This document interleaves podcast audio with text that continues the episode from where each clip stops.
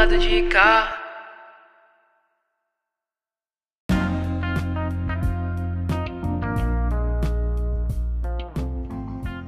Olá, eu sou Fernando Rocha e esta é mais uma edição do nosso podcast semanal do lado de cá, do lado de cada quebrada, do lado de cá dos bairros, do lado de cada periferia, do lado de cá do paredão da Via Dutra, aquela coisa horrorosa, mas é, estamos do lado de cá. E seguimos, antes de mais nada, com ele, o nosso mestre de cerimônia, Adams Pontes, trazendo tudo que é demais da cultura, trazendo as festividades de carnaval, os blocos de rua, tudo que você precisa saber para pular o carnaval, para se atualizar. Se antene nisso, se antene nas, nas informações do Adams Pontes. Vamos lá, Adams.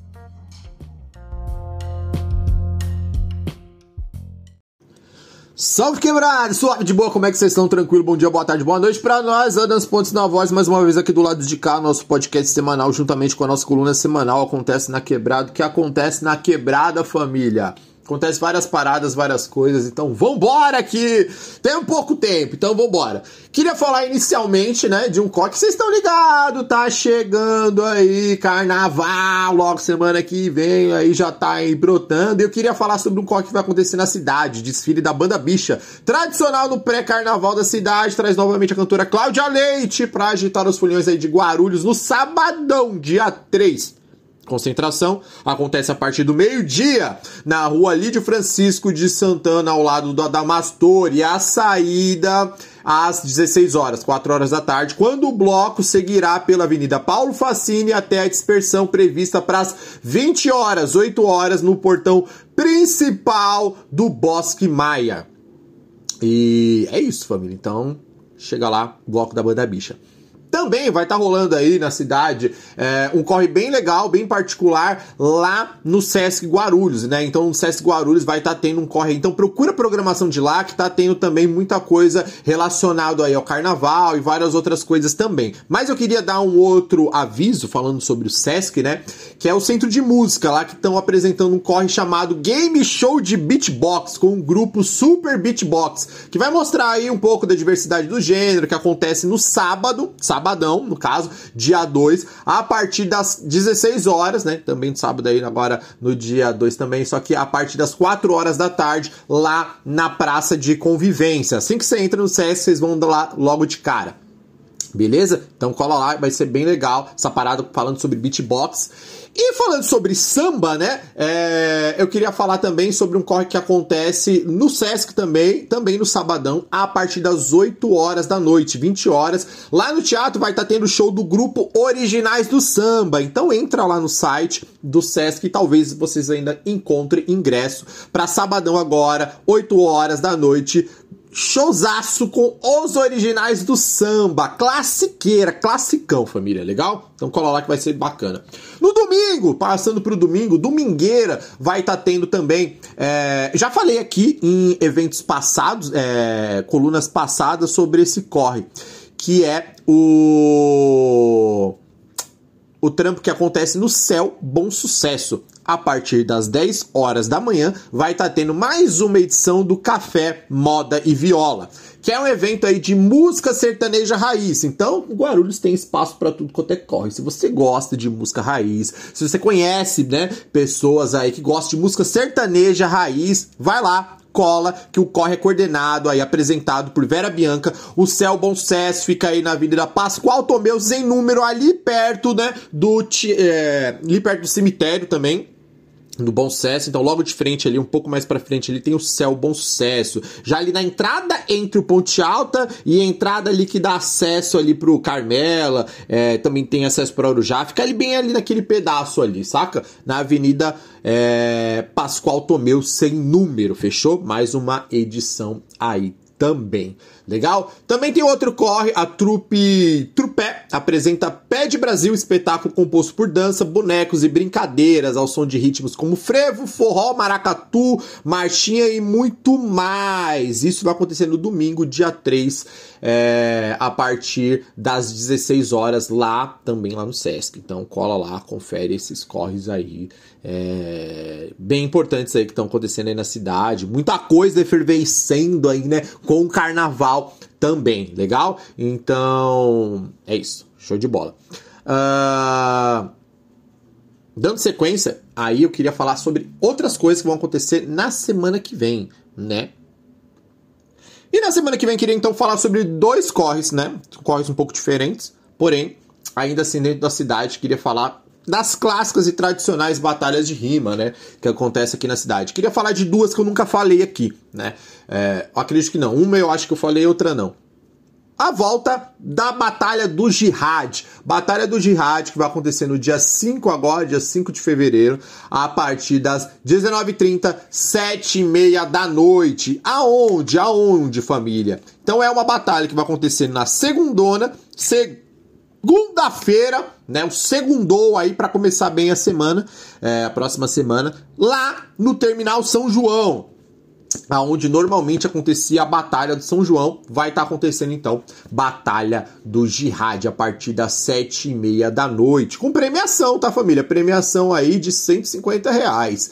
Então, MCs que querem batalhar, colhem, colhem que vai ser bacana. Primeira atividade do ano da Batalha do Jihad, então colhem muito. Fechou, família? É isso. E para finalizar, fechar, queria falar então de uma outra batalha que essa sim nunca comentei, nunca falei aqui, porque é uma batalha um pouco nova, recentemente nova, vamos dizer assim, que é a Batalha do Sente, edição 9, a nona edição apenas, né, da batalha do Sente é, com a temática, né? Vorazes, edição 9 Vorazes, individual, né? Uma batalha que vai ser individual, que acontece no dia 8, né? No dia 8 do 2, na próxima quinta-feira, quinta-feira da semana que vem, a partir das 19 horas, 7 horas da noite, lá no Calçadão, lá no centro de Guarulhos, onde também acontecia a batalha né, no caso, é, a Batalha dos Estudantes, e acontecer também a Batalha da Matriz mais antiga aí da cidade. Então vamos com essa batalha, batalha nova, né? A batalha mais nova da cidade, que é bem legal, que ela é organizada inteiramente por mulheres. Então é uma batalha que as minas é, roubaram a cena, roubaram o protagonismo pra frente e bora que bora. E elas estão tomando conta e fazendo uma edição bonitona, uma edição lindona, estando à frente da Batalha do Sente. Então cola muito no dia 8 de fevereiro, a partir das 19 horas, no calçadão da Dom Pedro. Beleza? É isso, família. Essas foram as paradas que eu queria falar para essa semana. Então, bora que bora. Tamo junto até semana que vem e é nós.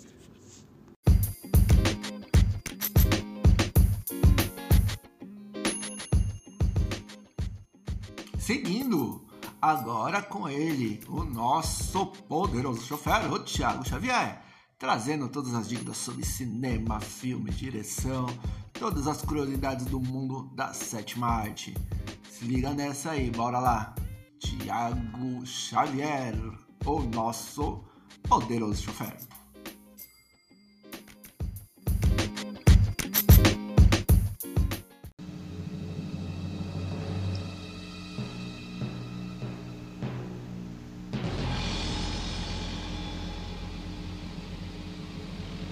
Buongiorno ragazzi, benvenuti al podcast do lado de cá. Eu sou Giacomo Corleone, essa é a coluna O Poderoso Chofer.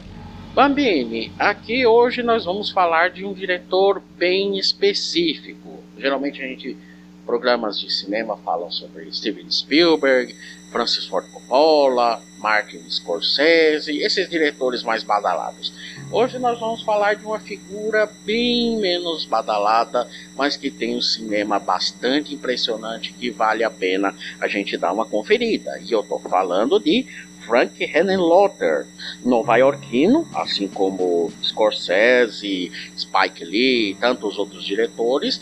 Ele é um diretor bastante peculiar porque ele calcou a sua primeira trajetória, boa parte da sua trajetória, em ser um cineasta trash, mas trash no devido sentido da palavra, porque hoje em dia o pessoal vê um filme assim mais sangrento, mais sanguinolento, já bota alcunha de trash. E não é o caso. Esse aqui é trash no estrito sentido da palavra. Um esteta do mau gosto, vamos dizer assim, do grotesco, do orçamento baixo, né? Dos atores desconhecidos, que às vezes nem sabe atuar lá muito bem, né? Umas atuação bem canastrona e tudo mais, mas são filmes bastante interessantes e quase sempre, uh, se você ver a lista de apreciadores desse tipo de filme, você vai ver lado a lado tanto filmes trash quanto filmes arte-se, filmes de arte, porque são filmes que requerem um gosto bem peculiar, não são filmes para todo mundo assistir que todo mundo gosta. Então são filmes que é, de formas diferentes, né? Uns são um píncaro do, do bom gosto cinematográfico, outros nem tanto, mas são os extremos que acabam se tocando nesse caso. Mas já falamos de trash, vamos falar de Frank Henenlotter. Frank Henenlotter, além de ser um cineasta grotesco, ele tem uma preferência por body horror, por tratar de questões relacionadas ao corpo, ao físico, à biologia. Quase sempre você vai ver na obra dele essas questões relacionadas ao corpo, né? Transformações físicas, é, membros disformes e coisas relativas nesse sentido. Eu vou dar um exemplo dos, dos filmes em questão que ele produziu, vocês vão ter uma ideia do que eu estou falando. Bom, é o mais conhecido deles, provavelmente, né, é Basket Case, filme de 1982, que se passa naquela Nova York pré Rudolph Giuliani, né, pré tolerância zero, aquela Nova York suja e perigosa, em que você tem um rapaz, né, morando na naqueles lugares lá de, né, aqueles prédios de aluguel assim bem caindo aos pedaços que ele carrega para cima e para baixo um cesto e esse cesto é que causa várias confusões, porque nesse cesto ele carrega o irmão gêmeo deformado siamês dele, que foi é, separar, eles foram separados por uma cirurgia, só que esse irmão defeituoso não morreu e nutre uma sede de vingança contra quem o separou do seu irmão perfeito, né, chamado de Dwayne. E o Dwayne é obrigado a carregar para cima e para baixo esse cesto com esse irmão defeituoso, o Belial, que é um incrível trabalho aqui de animatronic, né? Não, tem, não tinha CGI naquela época e nem tinha orçamento para maiores efeitos. O irmão deformado nada mais é que um bonecão, né? Um bonecão bem feioso que faz às vezes do irmão gêmeo deformado. Vocês estão devem estar rindo dessa premissa, mas tem filme aí, né, de terror bem recente que tem uma premissa bem parecida, né? Não vou falar é, que filme que é, mas é um filme do James Wan que tem uma premissa, né, bem parecida. Não vou falar porque senão vou dar spoiler. É, depois de Basket Case, Basket Case gerou uma trilogia, né? Esse é o filme mais bem sucedido de Frank Lotter. É, gerou um segundo filme, A Vingança, de 1990, e um terceiro filme de 1991, né? Não tão celebrados, não tão bons quanto o primeiro, mas assim, assim filmes bastante interessantes que por um problema de distribuição, só esses dois últimos filmes aqui passaram é, com dublagem aqui no Brasil e passaram no Cine Trash, gerado Cine Trash lá do, do Zé do Caixão. Além desse, dessa trilogia Basket Case, tem outros dois filmes muito singulares nessa primeira metade da, da carreira do seu Frank Henenlotter. Os filmes em, em sequência são é, Brain Damage, O Soro do Mal, de 1988, que é a história de um rapaz que ele tem um parasita, né, é, fincado na, na nuca dele, esse parasita meio que injeta um entorpecente na nuca dele, né, que deixa ele tendo bastante alucinações, né, e é um parasita bastante ciumento, tal qual o, o Belaio lá da, da outra obra e que afasta, repele qualquer, repele violentamente qualquer pessoa que tente separá-los. É uma eficaz metáfora com relação ao uso de drogas, né? Caso você não tenha percebido, e é um dos melhores trabalhos, se não talvez o melhor do senhor Frank Henenlotter, ainda que não seja o, o mais celebrado. Além disso, você tem uma excelente leitura do mito do Frankenstein, né? Só que aqui no caso é um Frankenstein prostituta, como é, ficou o título desse filme uh, nos países de língua latina. Eu estou falando de Frankenhooker, que aqui no Brasil ganhou o curioso subtítulo de Que Pedaço de Mulher, que é um subtítulo bastante fiel à obra, porque assim como no, no Frankenstein, né, no Prometeu Moderno, o nosso amigo aqui, nosso metido cientista, ele junta pedaços de cadáveres para montar a sua mulher ideal. Só que aqui ele usa pedaços de prostitutas que ele explode usando um super crack, junta as melhores partes com a cabeça de sua mulher recém-falecida. E aí com isso ele monta a Frankenhooker aqui do título. Quem assistir esse filme vai notar algumas semelhanças com um filme bem badalado que estreou recentemente, um tal de Pobres Criaturas, né? Depois, talvez um dia a gente fale sobre isso. É, depois do. Esse filme é de 1990, mesmo ano de Basket Case 2.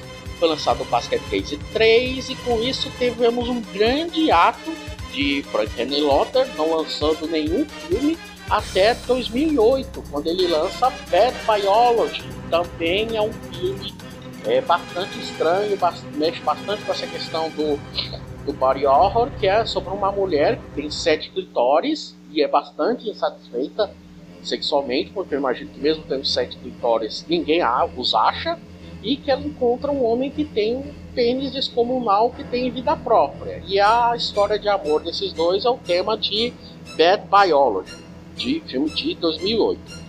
A partir de Bad Biology, nosso amigo Frank René Lopes começou a se dedicar muito mais aos documentários do que às obras de ficção. Todos documentários em cima dessa questão justamente do cinema trash, do cinema exploitation. Ele lançou um documentário sobre Herschel Gordon Lewis, o Godfather of Gore, né? O Papa do Gore. Qualquer dia a gente fala sobre esse cineasta também, né? O precursor do do sangue no cinema. Tem um documentário dele sobre sexploitation, né? As pornochanchadas gringas, vamos dizer assim. Bem, tem uma diferenciação entre sexploitation, um termo bastante mais amplo do que pornochanchada, mas só para vocês se situarem. É um filme, é um documentário de 2013 explorando essa questão do, dos filmes de exploração, né? Usam muito essa questão do sexo. E tem um, mais recente, né, que é o Boiler Angels, The Trial of Mike Diana, de 2018, que é sobre o julgamento, a primeira vez que se julgou um cartunista acusado de desenhar obscenidades, né? Para você ver como a Terra da Liberdade não é tão livre assim como a gente pinta por aí, como a gente vê pintado por aí. Os filmes da primeira metade da carreira de Frank Henry Lauder você pode achar facilmente no YouTube, né? Os filmes do Basket Case 3 para trás você acha no YouTube, nem todos dublados. Acho que dublado só o Basket Case 2, o Basket Case 3, mas os outros você acha facilmente legendados. Já Bad Biology e os outros filmes vão requerer um pouquinho mais de esforço da sua parte, né? Vai ter que dar uma procurada na Baía dos Piratas por aí. Se você gostou desse conteúdo, ouça as nossas edições anteriores e siga podcast do lado de cá na, na plataforma de áudio preferida sua e nos procure no rede social de sua preferência. Arrivederci!